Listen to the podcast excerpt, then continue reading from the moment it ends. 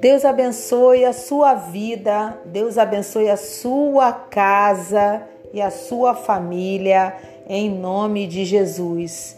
Dando continuidade à leitura do livro Campo de Batalha da Mente, da autora Joyce Meyer, Superando a Passividade. Há alguns anos, meu marido Dave teve alguns problemas com a passividade. Havia certas coisas que ele era ativo ele ia trabalhar todo dia, jogava golfe aos sábados e assistia ao futebol aos domingos. Além disso, era muito difícil motivá-lo a fazer qualquer outra coisa. Se eu precisasse de um quadro pendurado na parede, poderia levar três ou quatro semanas para ter isso feito. Isso causava grande atrito entre nós. A mim parecia que ele fazia o que queria e que, além disso, não fazia nada. Dave amava o Senhor e, quando ele o procurou a respeito do seu problema, ele o fez observar algumas informações sobre a passividade e seus perigos.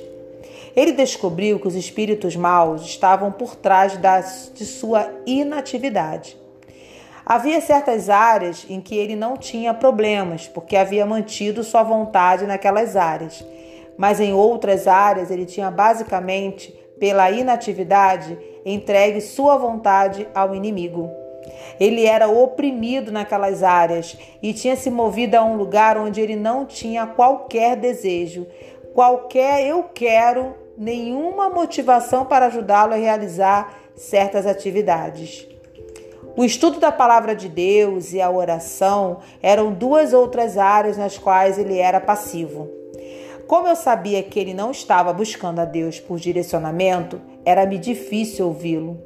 De qualquer forma, eu tinha um problema de rebeldia e você pode ver como o diabo usou nossas fraquezas contra nós mesmos. Muitas pessoas estão divorciadas exatamente por causa de tais problemas. Elas realmente não entendem o que está errado na verdade, eu era muito agressiva. Eu estava sempre correndo na frente de Deus, na carne, fazendo minhas próprias coisas, esperando que o Senhor as abençoasse. Dave não fazia muito, exceto esperar em Deus, o que me irritava seriamente. Agora nós rimos quando pensamos em como costumávamos ser, mas naquela época não era engraçado. E se Deus não tivesse chamado nossa atenção, poderíamos ter sido mais uma daquelas estatísticas de divórcio. Dave me dizia que eu estava sempre na frente de Deus e eu respondia dizendo que ele estava 16 quilômetros atrás de Deus. Eu era muito agressiva e Dave era muito passivo. Quando um crente está inativo em qualquer área em que ele tem capacidade ou talento, essa área particular começa a atrofiar ou, tor ou torna-se imobilizada. Quanto mais tempo ele não faz nada, menos ele quer fazer. Um dos melhores exemplos é o exercício físico. Estou no momento em um bom programa de exercício e quanto mais me exercito, mais fácil fica. Quando comecei, era muito difícil. Doía cada vez que eu seguia o programa, porque eu havia estado inativa e passiva no que diz respeito a exercício físico por um longo tempo. Quanto mais tempo eu não fazia nada, pior ficava minha condição física. Eu estava ficando cada vez mais fraca, dada a não utilização dos meus músculos. Dave começou a ver o que era o seu problema. Ele estava lidando com espíritos maus que o estavam oprimindo por causa de sua inatividade de longo tempo. Quando o Espírito Santo revelou-lhe a verdade, David determinou que ele seria outra vez ativo e agressivo, não preguiçoso ou procrastinador. Tomar a, a decisão foi a parte mais fácil. Colocá-la em ação foi a parte mais difícil. Era difícil porque cada, cada uma das áreas em que ele havia sido passivo tinha agora de ser exercitada até que ficasse forte outra vez. Ele começou a se levantar às 5 horas da manhã para ler a palavra e orar antes de sair para o trabalho. a batalha começou. O diabo não quer abrir mão do terreno que ele já ganhou e não vai desistir sem luta. David se levantava para passar um tempo com Deus e adormecia no sofá. Mesmo que houvesse manhãs em que adormecia, ele estava fazendo progresso, simplesmente porque ele estava saindo da cama e tentando construir uma vida de oração. Houve momentos em que ele ficou entediado.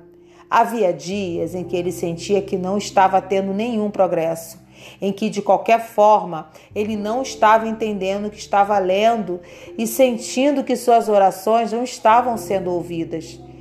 Mas ele persistiu por causa da revelação do Espírito Santo sobre essa condição chamada passividade. Comecei a notar que quando eu precisava que David pendurasse um quadro ou consertasse alguma coisa na casa, ele respondia imediatamente.